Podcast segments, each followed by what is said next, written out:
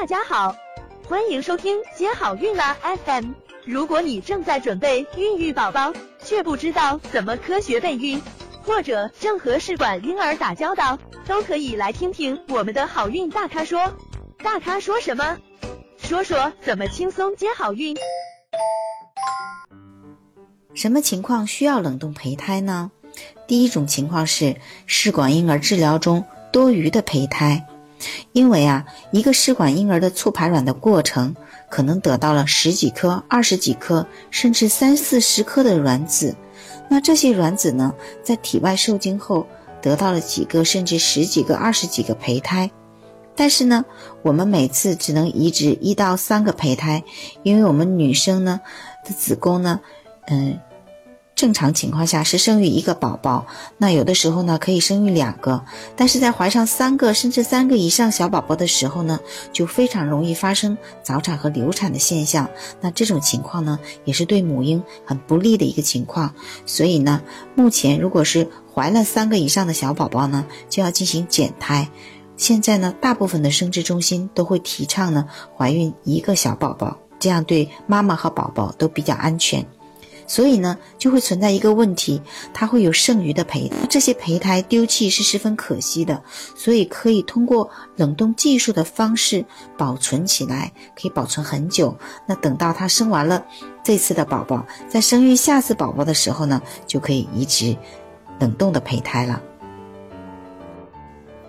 还有哪些情况需要冷冻胚胎呢？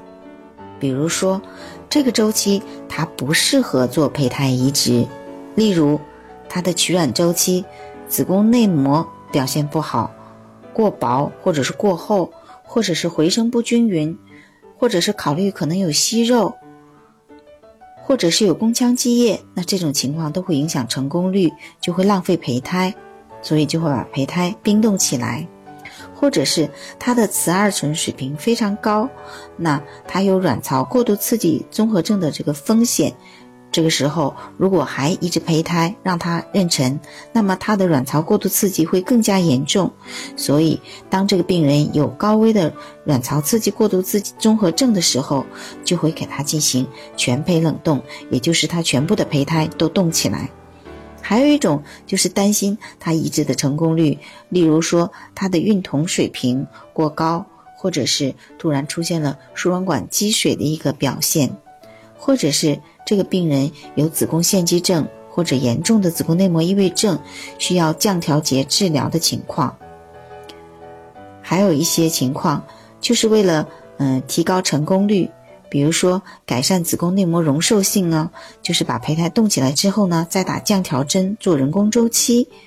嗯，还有一些方案的刺激呢，并不适合做新鲜周期的移植，比如说黄体期促排卵的方案，或者是黄体酮方案，嗯，或者是服用克罗米芬或者来曲唑之后的微刺激方案。那这些方案的内膜还是会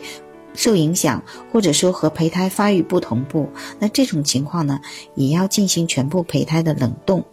还有的人卵巢功能比较差，他想累积胚胎，比如说他一次只能取一到两个卵，那形成一个胚胎，那这一个胚胎移植呢成功率就会差一点。那他想，嗯，两个胚胎移植一次，那他就进行第二次的促排卵，再累积一个胚胎，那这样同时移植两个，成功率会提高一些。那还有一些呢，就是一些其他的突发的状况了，啊，比如说，啊，病人时间上不方便，有急的事情啊，家里，或者是有发热呀、感染呐等等一些情况，那就不做新鲜周期的移植，就做冷冻周期的移植。还有哪些情况需要冷冻胚胎呢？比如说要做胚胎植入前的遗传学诊断的这个胚胎，这个胚胎经过。活检后，要送去给实验室做遗传学检测，需要有几天甚至十几天的时间。那这个时候呢，它的等它的检测结果出来了呢，这个内膜已经和胚胎不是同步的了，所以呢就不能做新鲜周期的移植。这种呢就是把胚胎需要冷冻起来，等检测结果出来以后，再挑选正常信号的胚胎解冻并移植。那还有一种情况就是生育力的保存，比如说，她目前暂时不想生育宝宝，担心她未来想生宝宝的时候生育能力下降了，所以它也是一种生育力的保存的方式。还有一种呢，就是有可能丧失卵巢功能的病人，比如说要接受化学治疗、放射线治疗，或者是卵巢切除手术等等。那这个时候呢，他们也可以通过促排卵的方式形成冷冻的胚胎，来保存它的生育能力。